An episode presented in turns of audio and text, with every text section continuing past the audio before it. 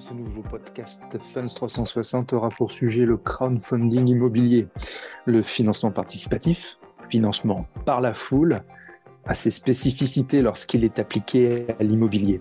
C'est ce que nous allons voir avec un expert de ce marché, à la fois récent mais en pleine progression, avec un ticket d'entrée accessible à hauteur de 1000 euros classiquement. L'investisseur particulier ou le chef d'une TPE peut participer à un projet à un taux de rendement avoisinant les 9% toutes les mécaniques vous sont expliquées avec Alexandre Toussaint qui en profitera pour dresser un portrait de l'évolution du marché. Bonne écoute.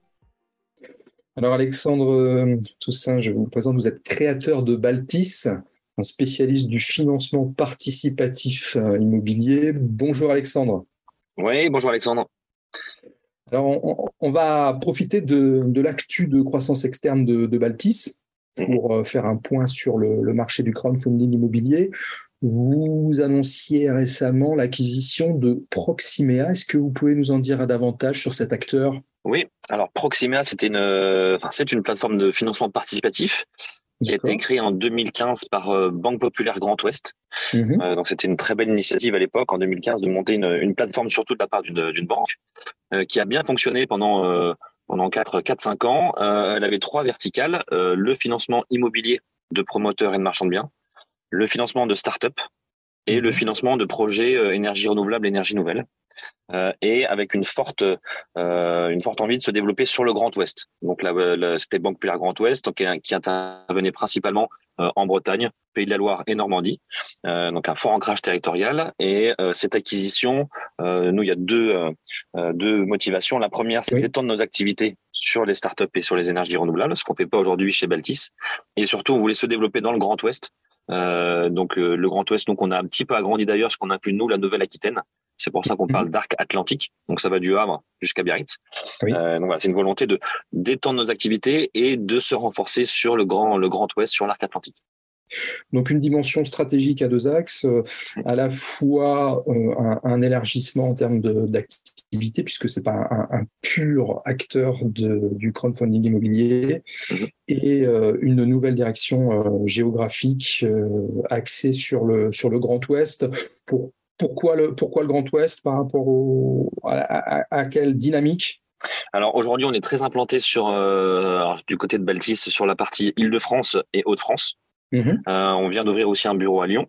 Euh, et euh, nous, l'Ouest est pour nous une terre d'innovation. Il y a beaucoup de, projets entrepreneuriaux, beaucoup de projets immobiliers qui se développent, notamment à Rennes et à Nantes et à Bordeaux. et on veut du coup accélérer sur cette partie-là. et historiquement, on a l'un de nos actionnaires qui est aussi originaire de Nantes, donc qui est très implanté dans le Grand Ouest. Et du coup, c'est une, façon un peu de, de reboucler ce qui a été fait déjà depuis plusieurs années de son côté. donc c'était assez naturel pour nous de se développer beaucoup dans le Nord, Île-de-France et le Grand Ouest. D'accord, parfait. on, va, on, va, on va se concentrer maintenant sur l'aspect euh, l'aspect crowdfunding immobilier. Mhm. On va parler des grandes tendances, des, typologies de projets que vous développez, euh, typologie d'investisseurs aussi. avant d'embrayer sur, euh, sur l'état général du, du marché, on va, on va rappeler un point essentiel à, à, nos auditeurs, qui ne sont pas forcément tous rompus aux, aux, mécaniques euh, de crowdfunding immobilier. Alors, vous me dites si je me trompe, pour un, un, promoteur ou un marchand de biens, quand il fait appel au crowdfunding immobilier, ça lui sert à boucler son financement. On ne finance pas l'intégralité d'une opération, c'est bien ça? Alors, ça peut arriver de financer l'intégralité, mais c'est mhm. assez rare. Le schéma, on va dire, assez traditionnel, qui doit représenter 80 ou 90% des dossiers d'investissement euh, sur les plateformes, que ce soit chez Baltis, chez Proximea ou sur toutes les autres plateformes euh, en France, sachant qu'on est une, quinzaine d'acteurs, euh, c'est de compléter le financement.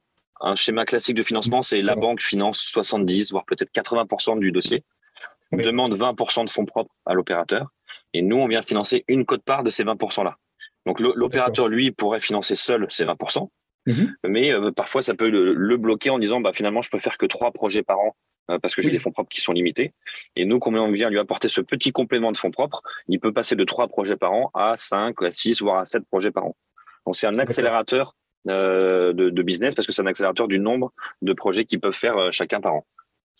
D'accord, donc un, un, vrai partage de, de, de valeur dans, dans l'écosystème, j'ai envie de dire, entre, entre vous, bien sûr, le particulier qui participe aux opérations, on va y venir, le promoteur immobilier ou le marchand de biens on, en a parlé, on en a parlé, qui lui permet effectivement bah, de débloquer des, des opérations ou de faire plus d'opérations par an.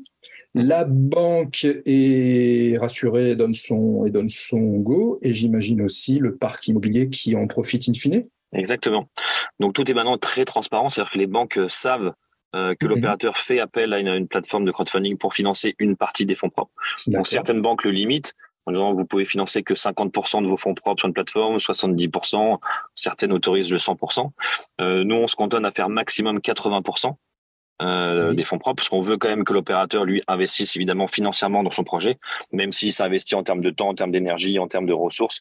On veut voilà, que financièrement, il soit aussi dans l'opération. Dans et du coup, voilà, on n'a pas du tout vocation à remplacer les banques, on n'a pas forcément vocation à remplacer tous les fonds propres du promoteur, mais une partie, encore une fois, pour qu'il puisse accélérer lui son développement ou accéder à des projets un peu plus gros auxquels il n'aurait pas pu aller euh, seul. Et donc, on vient du coup compléter ses fonds propres pour qu'il accède à des plus grosses opérations. Alors maintenant, pour avoir une idée un petit peu, concrète du, type de projet euh, chez vous, euh, euh, ça peut être du neuf, ça peut être de la réhabilitation de, de biens, ça peut être, ça peut être quoi? Alors ça, ça peut concerner euh, des projets qui sont de construction. Donc évidemment là c'est mhm. du neuf. C'est un opérateur qui construit du bureau, qui construit des logements, qui construit un entrepôt. Ça peut être de la réhabilitation. Donc c'est un actif existant qui est complètement euh, désossé, euh, restructuré pour soit changer la destination, soit faire une extension, soit l'agrandir. Ou ça peut être un peu plus simple de la, juste de la rénovation. Donc là, il n'y a pas d'autorisation, il n'y a pas de permis de construire, c'est-à-dire qu'il achète un appartement, il le rénove, il le revend un peu plus cher. Euh, ou ça peut être euh, même de la division foncière, c'est-à-dire qu'il achète un terrain, il le coupe en 3, 4, 5 terrains, puis il les revend ensuite à des, euh, à des constructeurs ou à des particuliers qui, eux, après, font appel à des constructeurs. Donc, c'est, c'est toujours immobilier, c'est toute classe d'actifs, donc euh, bureau, entrepôt, commerce, logistique, euh, et c'est tout type de, euh, dans tout type de, de ville. Évidemment, on intervient sur toute la France et sur certains pays de l'Union européenne. Donc, c'est quand même assez large, mais ça reste avec un sous-jacent immobilier en dessous. D'accord. Donc là, on va essayer de, de parler, de parler euh, chiffres, même si c'est pas forcément euh, évident en, podcast, mais on va essayer de rester très clair. Ça mmh. sera très intelligible. Chez vous, euh, le, nombre d'opérations financées, l'évolution, ça se passe comment d'année en année? Alors déjà, il faut savoir que le, le crowdfunding immobilier, c'est vraiment ouvert en 2014. Donc ça, fait, ça fait à peu près huit ans que ça, quand ça existe. Donc c'est un marché qui a fait plutôt ses preuves. Hein. Il y a eu plus de plus de 1500 projets financés sur l'intégralité des plateformes. Euh, donc on commence à avoir quand même beaucoup de recul sur les performances, sur les maturités, sur euh, le nombre d'opérations, euh, mhm. comment comment elles se débouclent à la fin. Euh, et ensuite, dans ces opérations là, euh, elles sont sur toutes ces plateformes. Et nous, de notre côté, on fait environ une cinquantaine de projets par an, ce qui fait à peu près un projet par semaine ce qui permet à l'investisseur qui veut investir de, de en, dans deux, trois ou quatre semaines de pouvoir investir sur deux, trois ou quatre projets différents et donc de diversifier ses investissements et donc de diversifier ses risques. Donc, ça a plutôt une tendance à s'accélérer. Depuis 4-5 ans, le marché double quasiment chaque année en termes de montant de collecte et donc du coup de montant de projet. On, aperçoit nous la même tendance chez nous où euh, euh, au départ on collectait 100 millions d'euros dans toutes les plateformes, puis puis 200, puis 400, puis 800, puis euh, puis 1 mmh. milliard. Là on est sur du 1 milliard 4, 1 milliard 5. Euh, alors je suis pas sûr qu'on arrive à encore doubler cette année et arriver à 2 milliards, mais on va s'en rapprocher. Donc c'est un marché qui malgré le contexte euh, sanitaire, géopolitique, matières premières, financier, continue à, à quasi doubler chaque année. C'est-à-dire que si on, part donc à l'instant T, il y aurait euh, environ quatre opérations euh, sur lesquelles euh, potentiellement, si j'ai envie, je peux investir là tout de suite. C'est ça? Alors nous, on, on les fait une par une. Ça veut dire que cette semaine, on en a eu une hier, qu'on a ouverte, qu'on a financée relativement très vite même, parce que c'est les collectes durent quelques minutes, voire quelques secondes à chaque fois.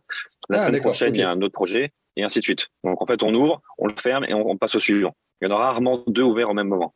D'accord, ok. Donc il y a effectivement, donc il faut être. Euh, euh, donc je, justement, je vais mettre à la place de, de l'investisseur particulier. Il se logue sur votre euh, plateforme, donc il peut souscrire. Vous me dites donc le délai est assez est assez court puisque ça a beaucoup de succès. la levée de fonds se fait très rapidement, mais j'imagine qu'il y a une durée d'opération entre le moment où il souscrit et le moment où le, bien est mis en commercialisation. Tout à fait. Alors, si on essaie de faire un petit peu le, la chaîne du temps, on va dire, sur la sur l'inscription, la, souscription, donc euh, il faut se rendre sur le, le site euh, de la plateforme, donc baltis.com ou proximea.com. Il faut se créer un compte. Donc, il peut être, il y a tout un questionnaire de, de connaissances euh, d'identité, connaissances aussi financières, savoir si quel type de risque vous êtes prêt à prendre, sur quelle durée vous voulez investir. Donc beaucoup de questions. Vous mettez votre pièce d'identité et votre justificatif de domicile. Ensuite, vous êtes, vous êtes inscrit et validé. À partir de ce moment-là, vous avez accès à tous les projets qui sont soit en cours, soit à venir. Et dès qu'il y a un nouveau projet euh, qu'on va lancer, on envoie l'information 2, 3, 4, 5 jours en amont en disant tel jour à telle heure un projet va ouvrir. Par exemple, mardi 14 heures, euh, la, collecte ouvre. Donc, vous avez 3-4 jours pour découvrir le, projet, le projet, poser des questions, vous renseigner. Et le jour où la collecte ouvre, c'est vraiment là que c'est, on ouvre les souscriptions. Donc, normalement, les investisseurs mmh. ont déjà toutes les infos, il n'y a plus qu'à, il y a plus qu'à signer. Là, vous signez votre bulletin de souscription en ligne très facile. Vous faites, euh, vous réglez votre, votre souscription soit par virement, soit par carte bancaire, ou soit via votre PEA PME. Euh, et la collecte, elle dure entre, bah, ce qu'on disait, entre quelques secondes, quelques minutes, potentiellement quelques heures quand c'est des gros projets. Donc ça va quand même assez vite. Donc il faut être effectivement assez ponctuel. Euh, et ensuite, une fois que vous avez souscrit, payé, on va dire le, le, rendement commence à, à, courir. Et les opérations durent généralement entre 6 mois et 36 mois. Donc ça, on le sait à l'avance. On dit voilà, tel projet, c'est 18 euh, mois, à tel rendement, à telle condition. Euh, et dans 18 mois, vous touchez euh, du coup le capital et les intérêts. Et au bout de ces 18 mois, libre à vous de recommencer ou de récupérer les fonds sur votre compte personnel. Alors, ça, appelle deux, ça appelle deux questions. 18 mois, c'est indicatif, ça peut être moins, ça peut être plus. Alors, c'est une durée, ce qu'on appelle nous une durée cible. Mhm. C'est-à-dire que l'opérateur nous dit, bah voilà, je vais acheter tel appartement, je vais faire quatre mois de travaux, je vais mettre quatre mois pour le revendre. Donc, je pense que ça va durer même 12 mois. Donc, mhm. nous, on part sur une durée cible de 12 mois, sachant que l'opérateur, lui, peut toujours rembourser soit par anticipation, si ça va plus vite que prévu, et il peut avoir du retard parce qu'on on a quand même conscience que l'immobilier n'est pas une science exacte et quand on, on, décide d'acheter en 2022, on ne sait pas exactement la date à laquelle on vendra en 2024. Donc, il a aussi le droit, entre guillemets, à avoir un peu de retard, c'est contractuel. Donc, c'est souvent plus six mois et moins six mois.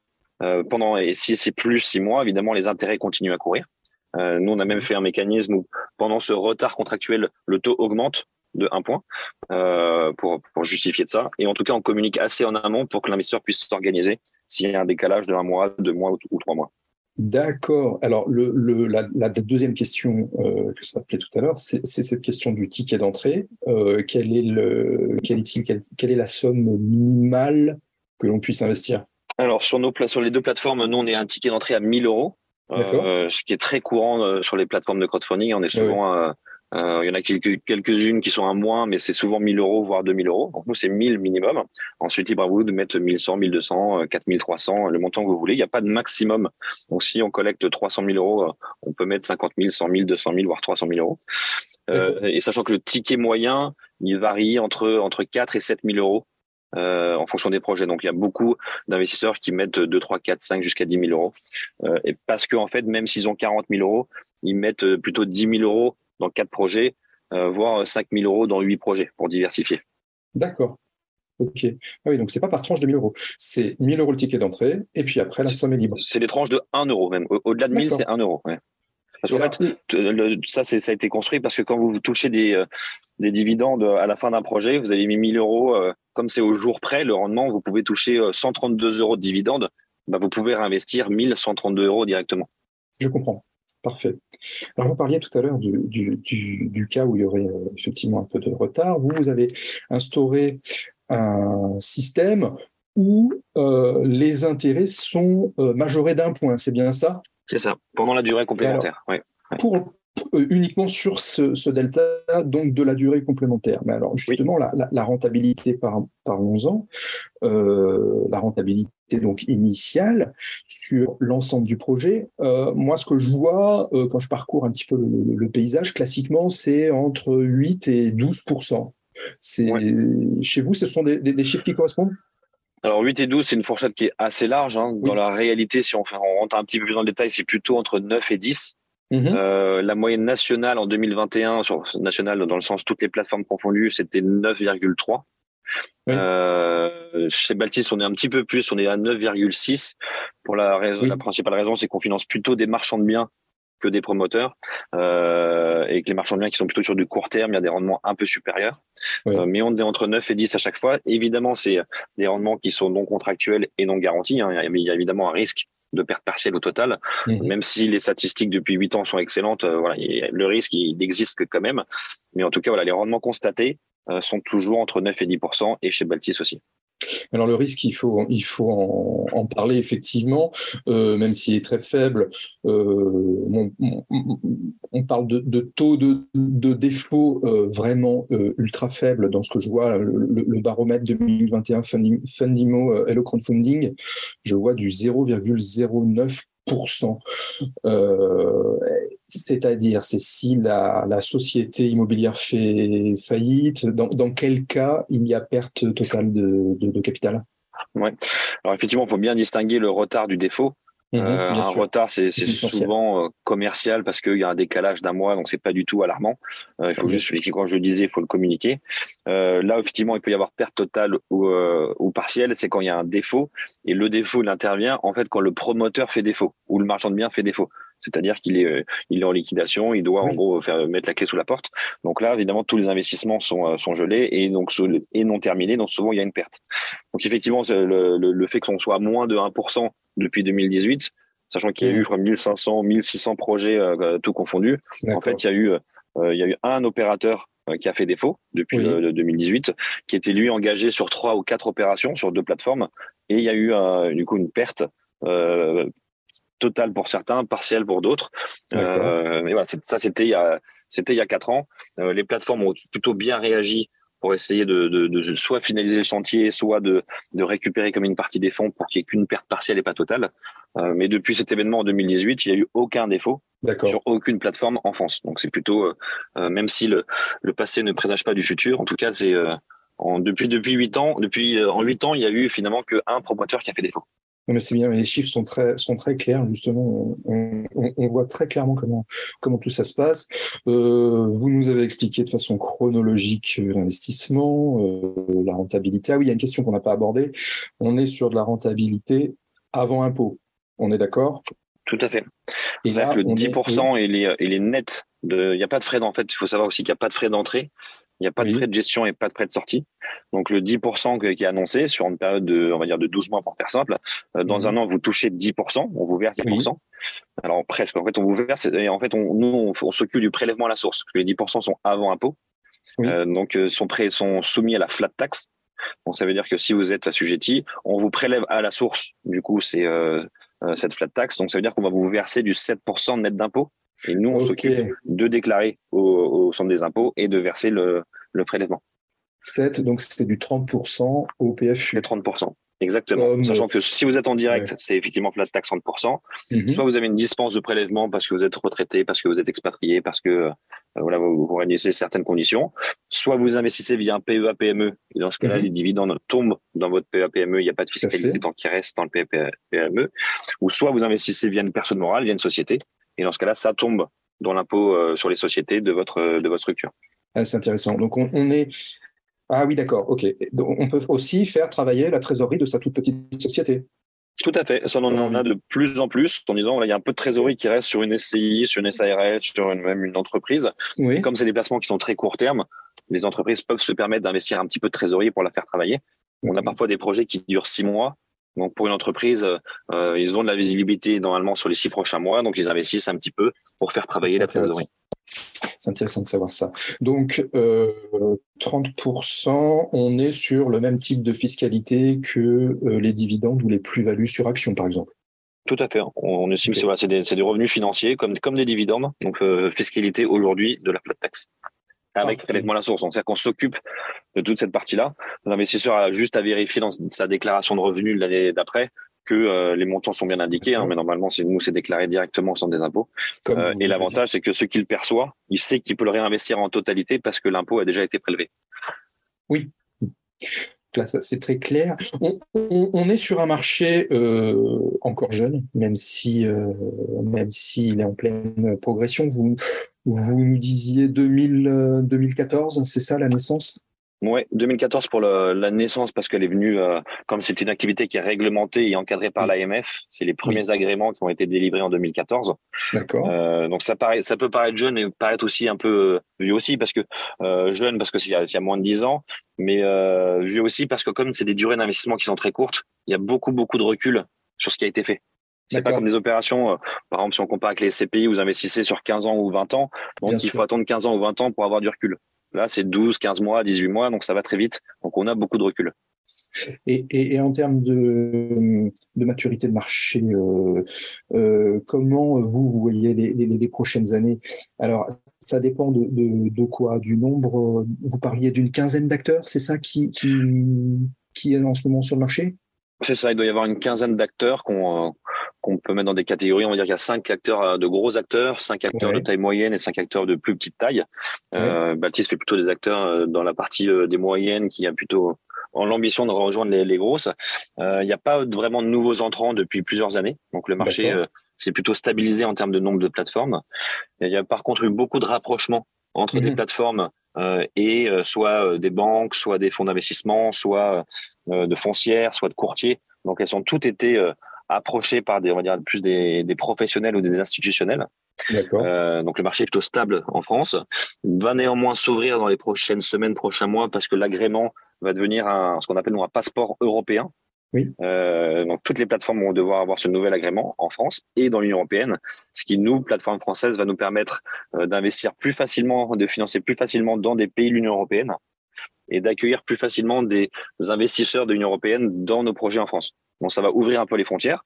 Et donc forcément, il y a des plateformes euh, italiennes, euh, allemandes qui vont aussi arriver en France pour financer des projets en France. Donc là, ça ouvre les frontières, mais pour tout le monde et dans les deux sens. Excellent. Excellent. Mais merci beaucoup, euh, merci beaucoup Alexandre pour toutes ces, bonnes informations. C'était très clair, c'était très intéressant sur le, crowdfunding immobilier et puis votre euh, expérience particulière. Je rappelle que vous êtes euh, fondateur créateur de, de, Baltis et que vous venez d'acquérir Proximea. Je vous souhaite une excellente journée, Alexandre. Ouais, bah merci pour l'invitation et à bientôt. Merci beaucoup. Merci, au revoir.